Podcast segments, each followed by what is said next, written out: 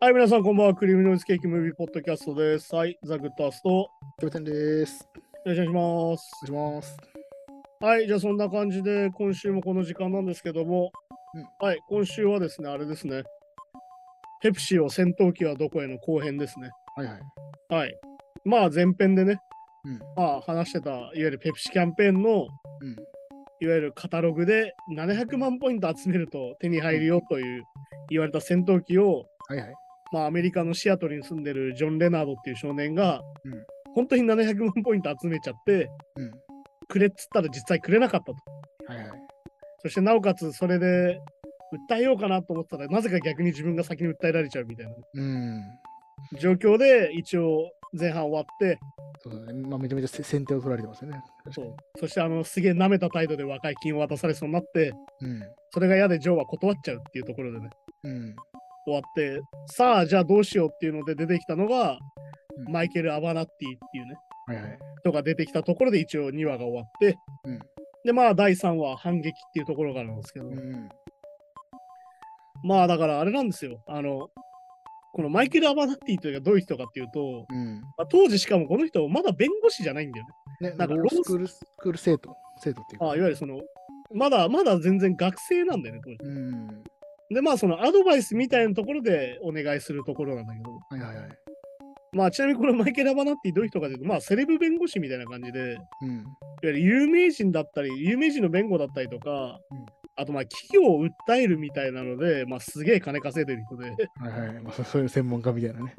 まあ、ちなみに10億ドルぐらい取ってるんじゃねえかと言われてるぐらいの総額買ってて、そうですね。だから、それ、片鱗がもう、そのロースクール時代にすでに。もうすでに、まあでもなんか、これ見てるとわかるよ。なんかその、なんかギラギラおじさんみたいなさ、うん。なんかあの、性欲ギラギラおじさんみたいな感じのさ、まあまあ、確なんかかになんか。独特のバイタリティと、あのなんか、なんだろうな、いわゆるヤンエグっぽい、この体鍛えてる感じみたいなうん、なんかそうですね。確かに確かに。感じがね、この、この、まあ、実際この、ペプシがどこよ、戦闘機はどこよで、うん。結局、この当時の写真と今の写真が、今の本人のインタビューが出てくるんだけど、うん。まあ、マイケル・アバナッティ、まあ問題があって、まあ、ナイキとかを恐喝してて、実際ね。うん。まあだから要は、その企業の問題を取り上げて訴訟するんだよね。訴えるんだよね、その企業。で、まあ、その企業の闇を狙って訴えて、うん。まあ結果的にやりすぎて恐喝でこう、で、なっちゃうということね。ナイキに至って2回確か捕まってて、うん。で、まあもう、どれぐらい有名かっていうと、あの、サタデーナイトライブでネタにされるってあもう、はいはい。なんか囚人かなんかのコントで、はいはい君たち助けに来たぞ。あなたはマイケル・アバナッティだって出てくるみたいな。やべえやつ来たみたいな、そういうコントで使われるぐらい有名なこういう弁護士の人で、今、当時はね、今はね、ででまさにこのインタビュー受けてる時も自宅軟禁中なんですもんね。すごいんだよね。やっぱネットフリックスね、毎回言うその本人に当てるっていうのでさ、うん本人にインタビューするんだけど、このマイケル・アバナッティ、まさか自宅軟禁中っていうね、ねいや、この前後でまた同じようなことして捕まってるっていう。ね全然懲りてないっていそう。で、確かね、最近もあの NBA 選手かなんかの離婚の訴訟かなんかに手伝ってて、で、それのなんか給料かな、う。うんその依頼したお金をなんか横領したみたいな感じでまた捕まってたんだけど、まあ、横領もしてんの。そうす、ごいな。すごいんだけどね。まあで、それでまあ1997年夏で、うん。まあ CM をこうジョンが見てから2年経ってるんだけど、はいはい。まあこのマイケル・アバナッティ自体はまだ26歳で、まあロースクール生でっていうところで、まあだから圧倒的フィリなわけですよ、うん。うん。ジョンはね。まあ、だってまあ。ただの少年だし。とまあ、向こうは大企業プラス一流弁護士もついてるというね。まあだからダビデですから、ゴリアテに対するの。まあ、そうですね。じゃあどうするかっていうので、まあだからこの頃からマイケル・アバナッティのこういう才能はずっとあるんだなっていうのが、うん。ゆるメディア戦略なんだよね。はいはいはい。メディアの力を使って世論を味方にしようとするんだよ。うんうん。で、こうジョンをテレビとかラジオとか雑誌とかに出しまくって、うん。で、こうもう、なんつうのかな。まあだから、これでもうマイケル・アバナッティの発言がもうそういう人だなって感じなのが、うんあら、メディアを使うのはただなんだよっていう。うん、そう、ただで使ってもらうってね、言ってましたね。メディアにね、ただで使ってもらって、世論を操作するんだよ。でも操作するって言ってんじゃねえかと思うんだけど。まあ、だだでもやり方としてはもう、そうか、そ結構賢いっていうかね。まあだからすごい非常に頭がいいんだけど、ちょっとゆすりっぽいんだよね、だからね。まあちょっとね、そうそうそう、ちょっとそうそうそう。まあだからなんだろう、日本で言うと爽快みたいな。そううん。まあ実際そんな感じなんだけど、まあだからこれで、いわゆるどういうテーマでジョンがテレビに出るかっていうと、うん。いわゆるこう利益のためにうん。ペプシが顧客を無視してるんだっていうメッセージで出てくるんだよね。はいはいはい。で、要は結構テレビも、いわゆるその、大騒ぎし始めるわけよ。うん。それはなんでかっていうと、ケーブルテレビが始まってばかりで、うん。だからなんだろうな。これ自体がもうペプシのチャレンジ、さっきのペプシチャレンジね、前半で言った。うん。になってて、要はそのケーブルテレビがいろいろ出てきて、いわゆるニュースチャンネルっていうのができるわけよ。はいはいはい。で、ニュースチャンネルっていうのは24時間ニュースを流さなきゃいけないわけよ。うん。ってことさ、ニュースがない時もニュースを流さなきゃいけないわけよ。ああ、まあまあ、そうかそうか。だから、本当にこのジョンみたいな、うん、ちょっと変わったニュースはうってつけのネタなわけよ。とか、ネタ、まあ、まあ、そうですもん、確かにね。しかもタダだし。ギャラもほぼいらないしみたいな。っうん何回こすっても面白いですね。ね。ていう風になって、とにかく使われるようになる。うん。要は、はっきり言って、これ自体がペプシへのチャレンジだってことでできてきて、うん。いや、その、なんつうのかな。ある意味、このジョン自体がペプシの象徴みたいになっちゃうんだよ。ああ、まあ確かにペプシといえばジョン・レナードみたいになってきちゃって。に。まあ広告塔じゃないけど、ある意味ね。逆にね。だから結局、で、これだけ結構ペプシを混ずっちゃって、うん。いわゆる、最初、ジョン・ハリスっていうそのペプシ側の人は、最初にジョンが訴えてきたって言うんだけど、うん。違ったじゃん。まあそうですね。ペプシが先に訴えてきちゃったわけね。はいはいはい。っていうのもあったりとかで、こう、ペプシ側も結構混ずっちゃうんだよね。うん。確かに確かで、に。これがなんで先に訴えてきたかっていうようになったのかっていうと、うん要はこれ、タイミングが結構重要で、うん。いわゆるカスタマー訴訟っていうのが非常に起こった時代なのね、これは。うん97年っていうのは。はいはいはい。で、これ有名なのが、これ知らないかな？あの、マクドナルドホットコーヒー事件っていうのがあって、まあこれも出てきましたけどね。うんこれ有名な話で、うんあの、マックのコーヒーがドライブスルーで受け取った人がうん。こぼしちゃって、うん。やけどを負ったと。で、これは、マックのホットコーヒーが熱すぎるのが問題なんだって訴える。はあ。で、その裁判は、結果は、結果はカスタマーが勝って、いわゆるおー客側が勝って、えっ、と、約なるほど3億円ぐらい踏んどるの。へえ。で、まあ、これでまあ、なんだろう、アメリカイコール訴訟大国みたいなのはこういうのでついていくわけよ。そうかそうか。で、要は、今日のジョンはそんなつもりないんだけど、うん。完全にペプシからはこれの一種だと思われるわけよ。まあそうか、じゃあ俺らも分取られちゃうと先にやらないと。うんじゃあ先に仕掛けようってなっちゃったっていうのが流れうんなるほどなるほど。ら結局、じゃあこれゆすりなんじゃないかってなった時に、いわうんゆるペプシもこれ混ずってんなと思ったのが、いわうん。ゆるカナダでもやってんのよ。うん、CM をね。はいはい、そう。なんだけど、なんだろう、そもそもカタログに載ってなかったわけじゃん。そのハリアーとかさ。うん、まあそうですね。ああ、だから結局、これはだから、ジョンが何を最初ゆゆすりだと思われたかっていうと、うん。いわゆるこのペプシの CM が虚偽だっつって訴えてるっていうね。うん、そうですね。それさっき言ったなんでかっていうと、カタログにそもそも載ってねえじゃん、戦闘機っていう。うん。で、CM にも枕に、ないじゃん。CM にも別に冗談とか書いてないしね。だけど、さっき言った面積事項が書いてなかったんだよね、当時のそのペプシの CM には、ね。うん。ここれは冗談ですよとか、これは実際には手に入りませんみたいな注意書いてなかったうん。CM 上の演出ですとか書いてなかったわけですよね。の。だけど、でもこれでさ、もう完全にペプシもさ、ほ本気だから、何したかっていうと、さっき言ったメディアに出まくってるわけよ、ジョンが。うん。テレビやら、雑誌やら、ラジオとかに。うんまあそうですね。はいはい。ペプシがまず何するかっていうと、うんあのスポンサーの番組に全部圧力かけるっていう。ああ、まあね、はいはい。で、ジョン出すなっつっうん。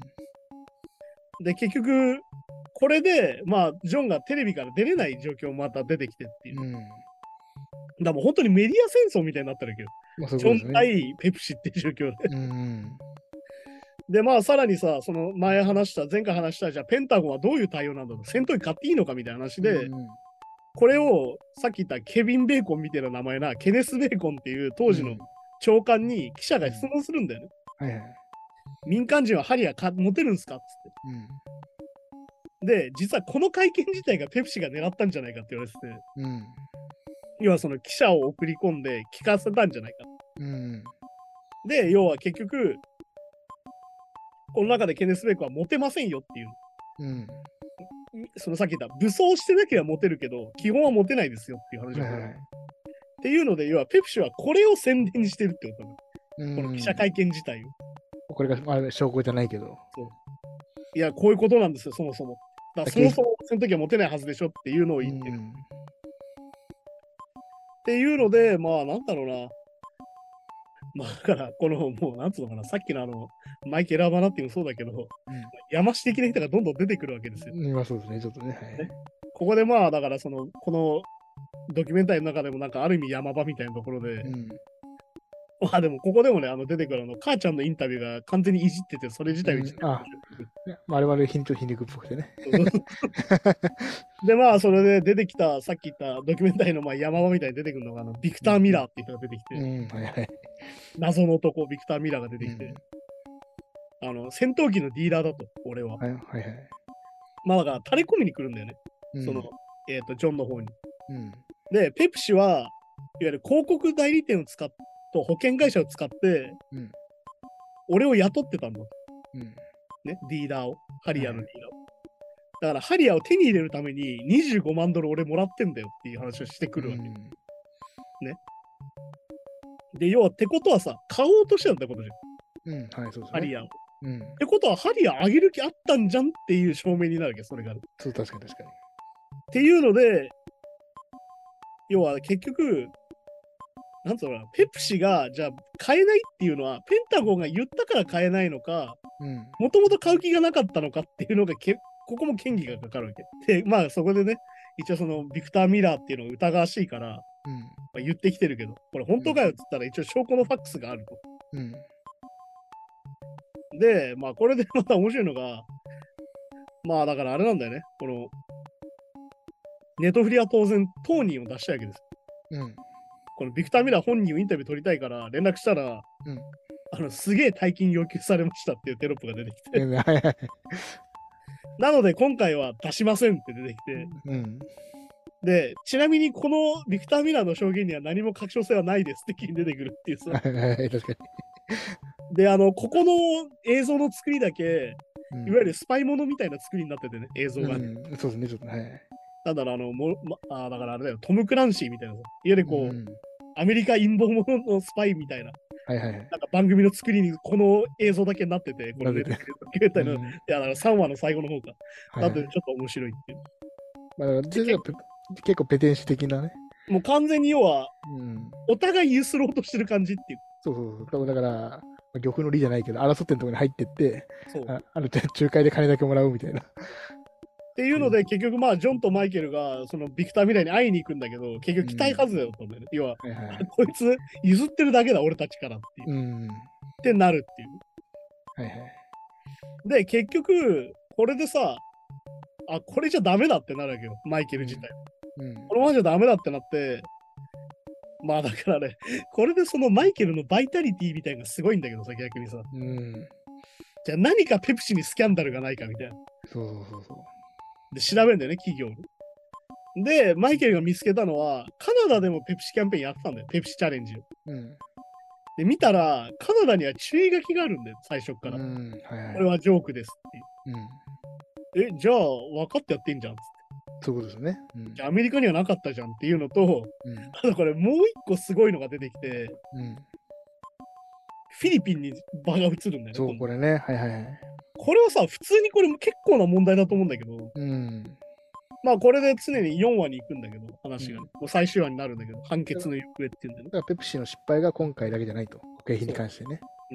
ってなって、こうフィリピンに飛んで、まあ、ペプシの弱点だと、これは。ってマイケルが言って。うん あ、てか、マイケルの物言いがさ、完全にゆする気満々みたいな感じだったけど、でも本当になんか相手のウィークポイント見つける天才ですよね。ある意味だから、その能力はすごいんだと思。そううそうそうそう。だって、それでなんか10億ドルぐらい取ってるから。でこれでも言ってましたけど、当時はネットもないから全部こう証拠を電話で集めたりとか見たりとかして、こうだっつってやってわけでもやりすぎて恐喝になるっていうね。っていうのは、そう 弱点つきすぎてね。まあで、これでフィリピンで何があったかっていう話になるんだけど、まあだからあれだよね、ハリアーの4年前かだから、うん。92年とかの話になって、はいはいはい。まあコカ・コーラが、フィリピンはコカ・コーラがとにかく人気があって、市場シェアが75%ぐらいコカ・コーラなんだってね。うん。で、まあ、はっきり言ってペプシは全然勝てなくて、それに対して。うん。じゃあどうしようって話になって、コカ・コーラがやったのが、あ、ペプシがやったのが、ナンバーフィーバーっていうキャンペーンをやって、はいはいはい。えっと、キャップの裏にある数字で、うん。それが当たると大金がもらえますよっていうのを始めるんだ。まあ、宝くじ的な感じですよねあ。そうだね。完全にまあ、いわゆるその、番号が当たったらこれでいか1等いくらみたいな。うん。で、これの1等がいくらかって言うんだけど、これがまあ1等が100万ペソだっていうの。うん。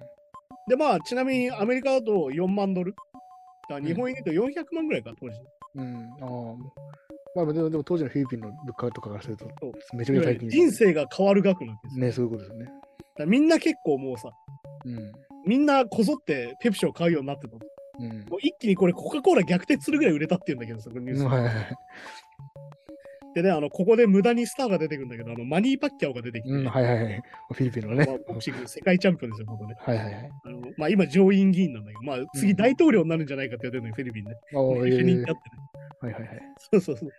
で、結局この、マニー・パッキャオ自身も、いや、これ本当にすげえキャンペーンで、みたいな。うん。人人生が変わると俺も思ってたよ、みたいな話をするわけよ、うん当時ね当時の話をしてて。で、まあ、これがさ、これが何がペプシがまずったのかって話になるんだけど、うん。まあ、これで一気にコーラに迫ったわけじゃん、数ヶ月で。そうですね。なんだけど、当選者が複数出しちゃうんだよ。うん、同じ番号でね。そうなんだっけ、349かなんかが一等なんだけど、うん、なんかそうですね。349がめちゃくちゃ数があって、いわうん。ゆる大量の当選者を出しちゃうんだよ。はいはいはい。だけど、一等なわけですよ、それは。まあそうですよね。ってことはさ、払わなきゃいけないわけ、うん。だ本来。さっき言った、えっと、100万ペソ。そうそういうキャンペーン100、万ペソをうん、そうそういうキャンペーンでやってるわけですからね。そう。なんだけど、大量に出しちゃったから、うん。これやばいってなって、うん。ペプシがやったのは、コンピューターの不具合だって主張して、懸賞金を1円も払わなかったの。ね、そうそうそう。これひどいよな。で、これで何が起きたかって話なんです。うん。要は、販売所に人が殺到して、うん。石投げたりとか、火炎瓶投げたりとかし始めたのね。まあ、いわゆる暴動みたいになったってことですよね。ペプシの販売所がね。うん、でしかもこれで一人人が死んじゃってたのよ。はいはいはい。で、さらに、こう、製造工場が爆破されたりとか。うん。で、これでさらに従業員の人死んだりとかしてて、そうですね、全く悪くないですもんね、全くね。完全に悪くない。てか、あのただペプシ側が勝手にやってるやつだから。くなんならフィリピンの従業員ですもんね。そうフィリピン人の人は関係ないから、はっきりうん。で、これがすげえのはもう政府が介入するほどの暴動になっちゃうんだよ。はいはいはい。で、結局、この従業員3人死亡っていうので、うん。来て世論が動いて、これで。うん。もうやめないみたいな、こういうのみたいうんまあね。な。なって、結局ペプシは逃げたんだよ、これで。うん。まあひどいよね。いざ当たったらコンピューターの不具合ですって逃げちゃったわけだから。そうそうそうそう。確どっちがひどいんだろうって話なんだけど。うん。で、これすげえのがさ、この後怖い一行出てくるじゃん。この後調査で、ペプシ側がトラック爆破したんじゃねえかっていう情報がうん。出てくる。うんはいはいはいはい。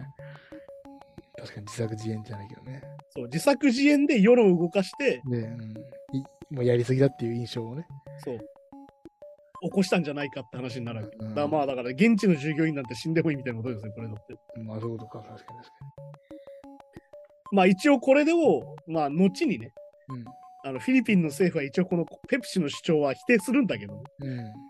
いやでもどうなのかな。だから後に否定って大体ね、本当だから。こういうのって。結構まだだから、グレーっちゃグレーな、いや、めちゃくちゃグレーなんだよ。だから、なんだろう。真相は藪の中みたいな。みたいな感じですよね。まなっちゃっね。うん。で、これがすげえのがまたね、フィリピン政府が競合他社の存在を示唆するっていう。うん。え、じゃあね、じゃあね、コーラがやったんですか？みたいなみたい話ながなるんだけど、そこはもうあやふや。ね。まあまあ、そう、まあわかんないですもんね。で、まあ、こんなさ、事件を見っけたらさ、うん。まあ、さっき言ったマイケル・アバナッティ、当然何するかって言ったらさ、この事件を前面に押し出してくるわけですよ。まあそうそうですよね。で、いや、こ前回のこんなことやってんだから、今回のハリアンもつもう全くつなげられますもんね。そう。っていうので意図的につないで、まあ、ね、はっきり言ってこれは悪意のあるものだってジョン本人が言ってんだけどさ。そのマイケルがやってることがどんどん悪意に満ちてきたみたいな話をしてて、だかうん。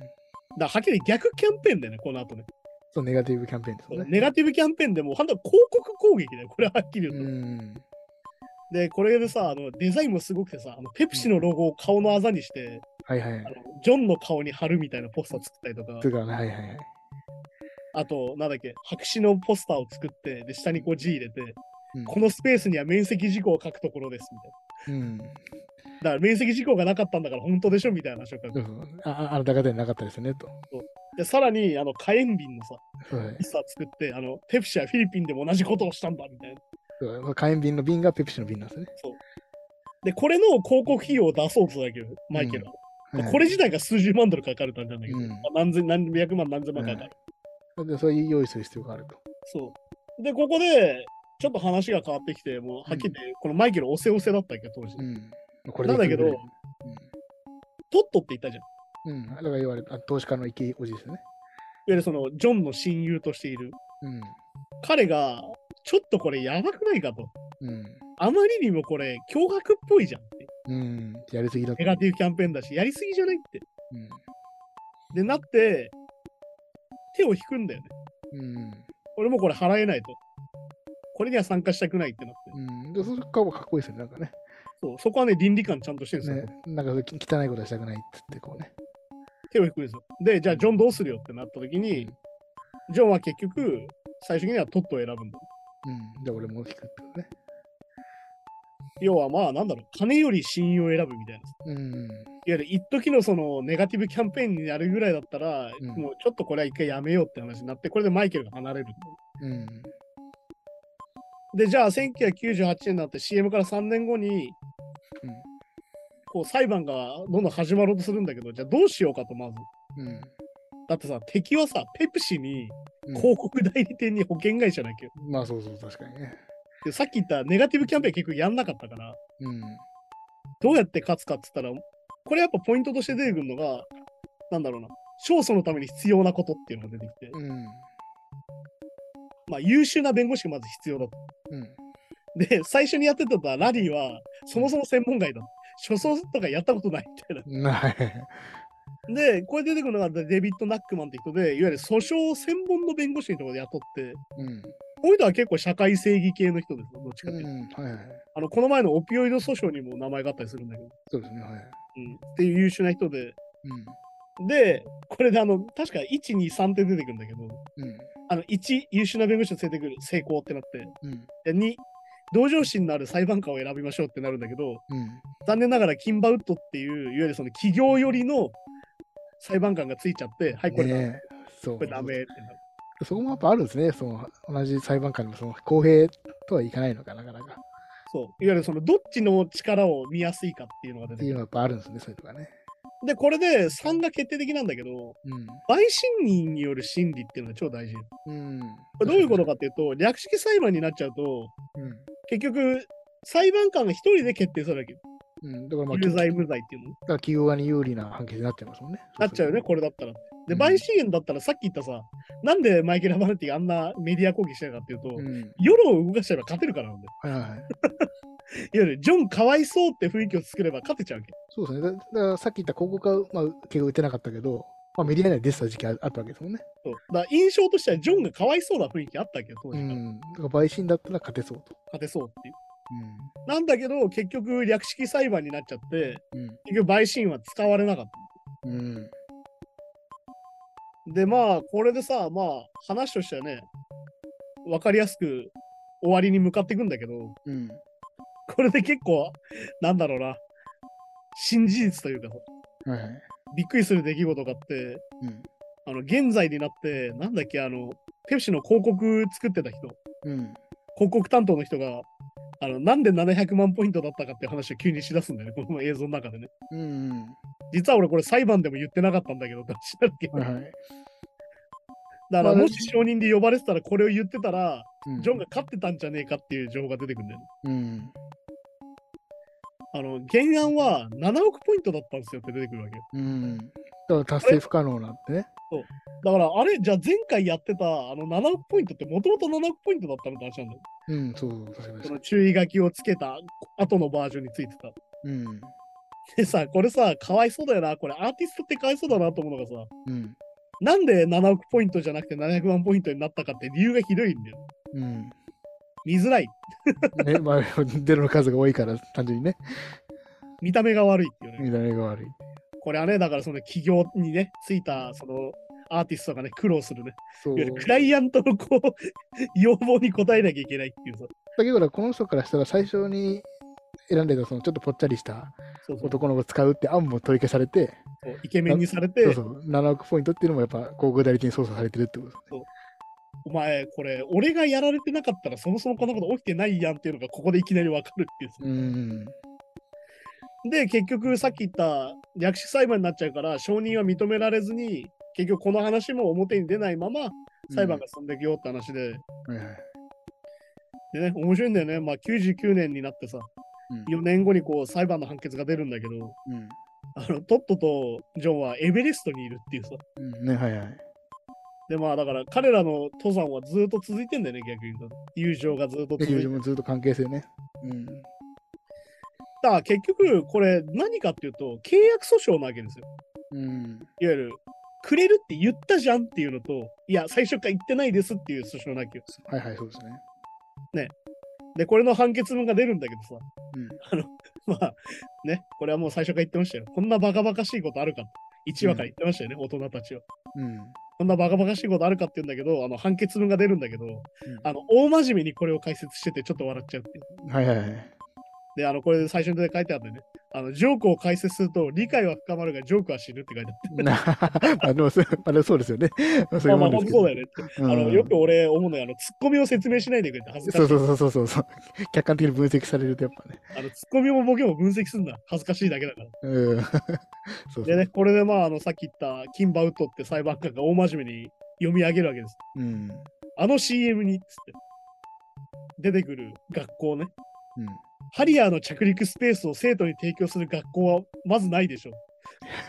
だからジョーク。うん。そしてあの CM に出てくる操縦士はあのイケメン、あのイケメンね、ヘルメットをしていないです。うん。だからジョークですっていう。うん。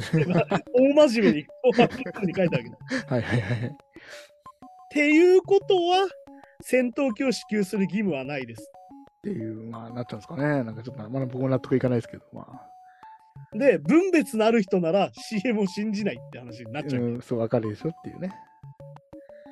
でも結局、あれなんだよね。だからさっき言ったキャプテンの言ってるのがまさにそうで、この後アンケート取るんで、いろんな人に。うん。うん。どう思いますかっつって。ジョンのことどう思いますさっき言った陪審にしたらどうだったんだろうっていうので、アンケート取るんだけど、みんな、いや、ジョンが勝ってたんじゃないのってみんななるんだよね、実まあ、は。そうなんですね、やっぱね。だ世論は実はそっちだったはいはいはいはい。ら逆に言うと略式裁判してペプシは正解だったっていう。うん。正解というか、助かったっていう。助かっててね。で、まあ結局これはジョンは諦めて、うん。じゃあもう前に進もうかと。もうこれ諦めてさ、うん。なんとかしようかってなるんだけど、うん。まあ一個面白いことが起きて、うん。あの、ロースクールから連絡が来る。うん。あの、判例、判例文書ってのあるよ。こういろんな弁護の、うん。いわゆる裁判の判例がいっぱい載ってて、うんそれをみんなでじゃあこれはどういう裁判で、どういう話なのかっていうのを話す書類というかまあ本があるんだけど、まあ、教科書じゃないけど、そういう学ぶみたいな、いい。そこにあの、レナード VS ペプシっていうのが載ってる。ね、はいはい。まあ、珍しい判例だから乗った、乗ったんですかね。要は、契約法の境界を理解する上でめちゃくちゃ重要な訴訟だっていう話になって、なるほど、なるほど。いわゆる学術価値がめちゃくちゃあるんですあるっていうか、いいいい例だったんですね、じゃあね。いい例だった。で、さらにあのテレビでクイズの問題になるっていう。うん、あね。あの戦闘機を送るって言って送らないで有名になった企業は何でしょう？みたいな。あ、ペプシみたいな。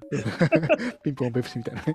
はい、で、訴えたのは誰でしょう？ジョン・レナードみたいな。みたいになったわけよ。それが常識クイズみたいになってるわけでもうね。ある意味、名は残ったって。うん。まあでもこれでね、あの、結果なんかそのさっき言ったエベレストに登ってる映像も出てくるように、うん。結果はどうあれ、いい方向に変わったんだよってトットは言うんだよね。うん、これトットがいいですよね。なんかその、そいわいわゆるなんかメンメンターっていうんですか、ああいう。う。うん、はいはい。なんかそういうちょっと資質持ってますよね。なんかねまあ、ジョンはさ、もうただのやさぐれた少年だったわけだけど、うん。この訴訴訟によって有名にはなったし、うん。なんだろう、彼はもっとじゃあ違うことを頑張ろうかなっていうふうになったんだ。うん。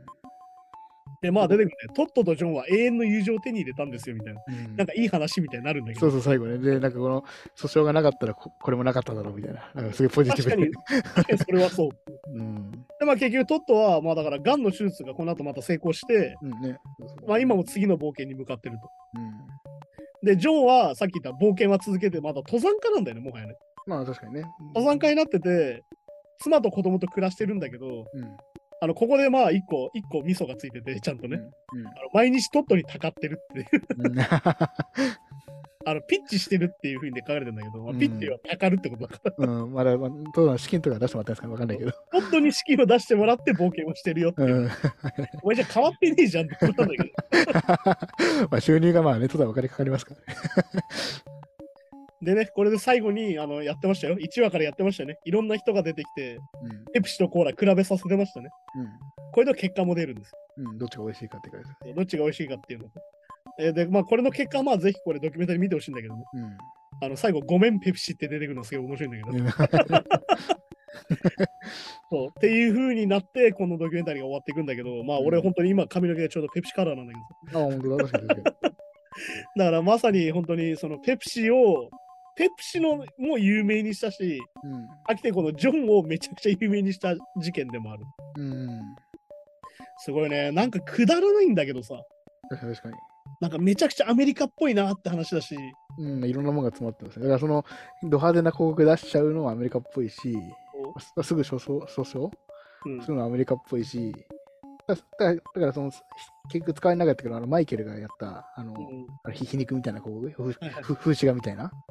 あの結構アメリカややったり、そういうアートがあったりするじゃないですか、結構。いや、めちゃくちゃあるしね。まあだから逆に言うと、ああいうマイケル・アマナッティみたいな、いわゆるその、山師弁護士みたいなのも出てくるのはアまあメリカになってそう、アメリカっぽいですね。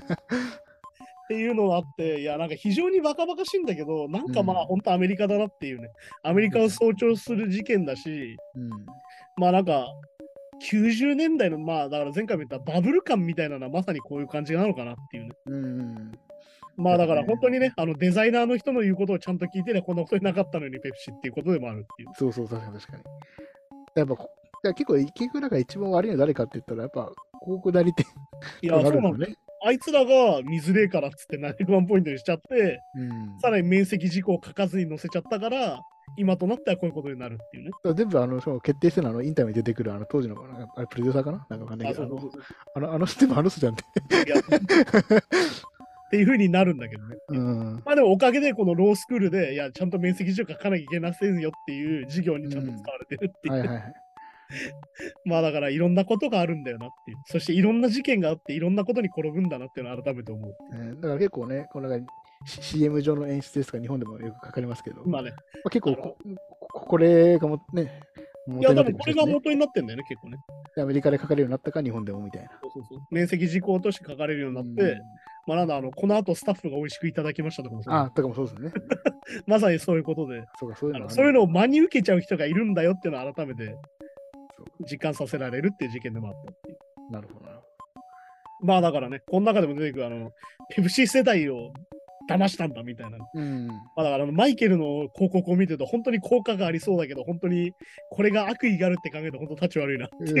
まあそうですね。しかもだって、あのまあ、さっきさっき触れてなかったですけど、広告出す場所がそのペプシの向かいのね、そう本社の前に出そう向かとか言ってますけど。いや、やりやりすぎだろって、さすがに。本当にね、戦略家としては超優秀なんだけど、ちなみにあなた今自宅軟禁中ですよね でもまああだれじゃん、自分がまるで悪くないように彼は語るじゃん。うん、そうそうそう。もうそこもある意味才能だからさ。でも、ある種の本当天才ですね。まあ、僕も思って見たのが。一番天才なんじゃないかと思ってあ、る意味広告屋として一番天才なのはあいつなんじゃねえかってそうそうそうそうそう。っていうことでね、今回その2話でやってきたんだけど、いや、うん本当にね、ザ・アメリカってニュースでね、ねニュースなドキュメンタリーでしたね。え。ちょっと面白かったですね。いや、面白いね。でもね、これ映画として非常にテンポが良くて、うん、そうそうそうなん。か笑っちゃうんだよね、本当に。そう皆さん、一応これ全4話あるけど、うん。結構サクサク見れますもんね。サクサク見れて見やすいドキュメンタリーでぜひおすすめなんですけど。うん。はい。じゃあそんな感じで来週のドキュメンタリー、まあ年内最後ですね。うん年内最後のドキュメンタリーなんですけど、これだからまあ前回紹介しましたね。ちょっとオープニングの、前回のオープニングか。って話したんだけど、まあ、ワーカーズカップっていうドキュメンタリーが、はいはい。今、これ Amazon プライムなんですよ。最近あのずっと Netflix のそれそうねド。キュメンタリーを話してたんだけど、今回は Amazon プライムにある。うんワーカーズカップっていうドキュメンタリーを見てもらいたいんだけど、うん。まあ、どういう話かっていうと、まあ、前回話したんだけど、うん。まあ、カタールで、ね、非常に問題になってた移民労働者っていうのがね、うん。このスタジアムを建てるために何千人死んだんじゃないかみたいな話になってて、はい。だから、要は今回は、そう FIFA とか組織というよりは、その現場にフォーカスするような感じっていうね。ワーカーズカップ、ワールドカップの裏側っていう、ね、うん。タイトルがついてるドキュメンタリーなんだけど、これが結構しんどい話で、うん。まあ、一応まあストーリーを読むと、まあカタールで開催されるとね。うん。で、まあ出場するスター選手とか、まあ、ファンが集まって熱狂的な話題で盛り上がってる裏で何が実際起きてるかって話で、うん。まあ、前前回はその FIFA の裏側を話したんだけど、今回は本当に移民労働者のドキュメンタリー。はいはい。で、まあ本当にそのスタジアムを建設する時の状況だよね。うん。まあ劣悪っていうかね、まさにね。で、ちなみにカタールだとさ、総人口の60%が移民労働者なんですよ。ああ、そんなに半分以上。そう。ええ要はもともといるのって王族とかばっかだから。あ、そうかそうかそうか。せ石油王みたいな感じの。そうそうそう。うんで、まあだからね、出身国は大体インド、ネパール、バングラデシュ、フィリピンとか、まだ最近だとアフリカからも来てるって話なんだけど、ももう出稼ぎですよね、いわゆるね。う出稼ぎ出稼ぎ労働者ですよ、言い方が。で、まあだから貧しい暮らしから最低レベルの仕事を求めてきてると。うん。で、まあ本当に、なんだろうな。いわゆるワールドカップ需要じゃん、これって本当に。もうそうですね。うんそこでまあカタールに来て働いてるんだけど、まあわずかな賃金で長時間働かされて、うん。で、法律により、都市部から離れたなんか労働者キャンプみたいなところに住んでんだよ。はいはいは、スタジアムからも遠いところに住んでんだよ。ってことですね。うんそこに毎日こうバスで行かされてるわけよ。なんかそれもね、なんかこの、まあ、言い方悪いけど、汚いものには蓋をするじゃないけど、そういう、見せないんですよ。そういうところには見せないってことスタジアムにお客さんとして来た人にはそういう人は一切見せない。うん。ねこのね、ドキュメンタリーがまあ、あんまりこうね、内容終わるのもあれなんだけど、まあはいはいすごいのが、その、あの、物語のメインっていうのはね、うん。キャンプに暮らす労働者のうん。士気を高める目的で開催されるワッカーズカップっていうサッカーの大会なんだよ。この、実際ワーカーズカップっていう大会があるあそう、そのなんか、ワークとワールドカップもじってじゃなくて、そう。あるんだ。この移民労働者たちを集めたキャンプがあるわけよ。そののそこでサッカーの大会を開いて、その移民労働者の士気を上げようっていうのがあるわけよ。なるほど、なるほど。まさにここでもスポーツウォッシングスポーツウォッシュがね、確かに。で、結局要はサッカーの試合が進むにつれて、いわゆるその労働者たちは選手として競技場に立てばヒーローになるけど、うん。一方社会では最も仮想、最下層の人って扱いを受ける。うん。いや、まあまあ、本当そうですね。で、このワーカーズカップに出るさ、なんだろう、主人公というかまあ若い子がさ、うん。ここで活躍したらもしかしてスカウトの人が見ててプロになれるかもしれないとか言うわけよ。あでもそんなわけないじゃん、正直。こんなとこに見に来ないじゃん、スカウターとか思っちゃうわけね。あ。ですですよね。そりゃそうだよな。っていう、こう、なんだろうな、彼らが希望を持ってサッカーをやってるところと、絶望の中で働かされてる感じっていうのが交互に来て、うん。うん。結構きついドキュメンタリーなんだけど、いや、そう。いや、ぜひおすすめなんでね、ぜひこれを来週見てきてくださいって話なんですね。そういうちょっとき希望の光みたいなのも見せるんですね、ちょっとね、そうやって。うーんとね、その希望の光がじゃあ本当に希望の光かっていうのは、はっきり言って結構な、その、監督うん独特の距離感で撮ってて、そうか、そうか。どう思うこれを見て、お前らはっていうところに迫ってくるドキュメンタリーなの。なるほど。俺たちを見てるね、やっぱりカメラはね。はははは。いやー、本当ね、24企業の労働者で構成されるサッカーチームのトーナメントっていうのが本当にあるんだっていう。ねえ、なんかそんなことあるんですね。だからまあ、息抜きですよね、はっきりう言って。ん。だから、なんか本当、刑務所じゃないけど、なんか、ああまだ本当に刑務所でみんなで運動させるねそうそうそう、そういう感じっぽいですよね。まあ、ぜひこれをちょっと見ていただいて、来週ちょっとその話をしましょう。ねうん。感じですね。はい、じゃあそんな感じでまた来週です。また来週、さようなら。さよなら。